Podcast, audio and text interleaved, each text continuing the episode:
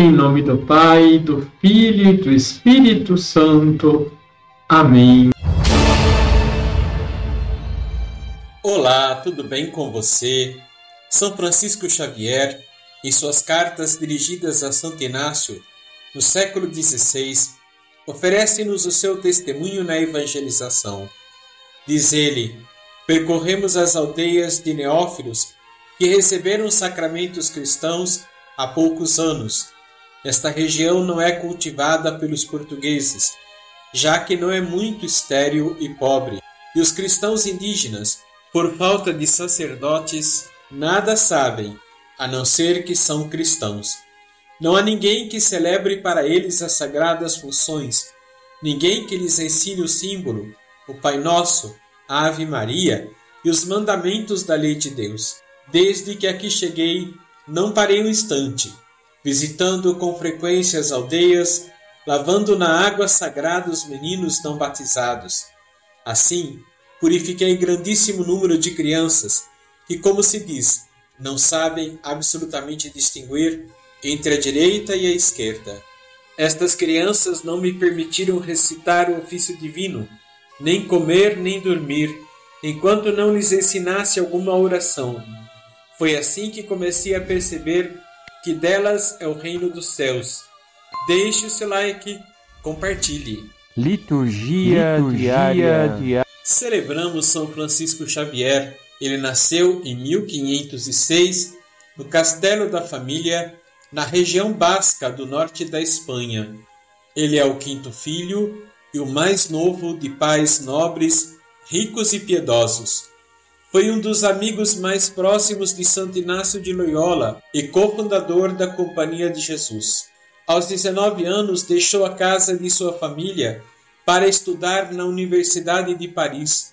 Tornou-se mestre em artes e filosofia aos 30 anos e foi professor por quatro anos. Depois estudou teologia por mais dois anos. Enquanto estudava na universidade, conheceu Inácio de Loyola que muito o influenciou. A partir de 1534, ele se juntou a Inácio e a cinco outros companheiros para pronunciar os votos juntos. Francisco Xavier e Inácio foram ordenados sacerdotes em 1537. No ano seguinte, São Francisco Xavier foi a Ronda para participar das discussões que levaram à fundação formal da Companhia de Jesus. Após a aprovação, Francisco Xavier serviu como secretário da sociedade até partir para a Índia em 1541.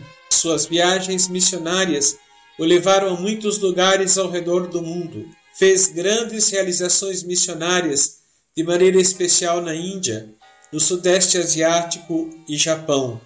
São Francisco Xavier está entre os maiores missionários da história cristã. Os historiadores calculam o número de batismos em cerca de 30 mil pessoas. Outros afirmam que chegou a realizar até 100 mil batismos. São Francisco Xavier morreu enquanto tentava entrar na China, com 46 anos de idade. Foi canonizado pelo Papa Gregório XV em 12 de março de 1622 ao mesmo tempo que Inácio de Loyola. Vamos rezar?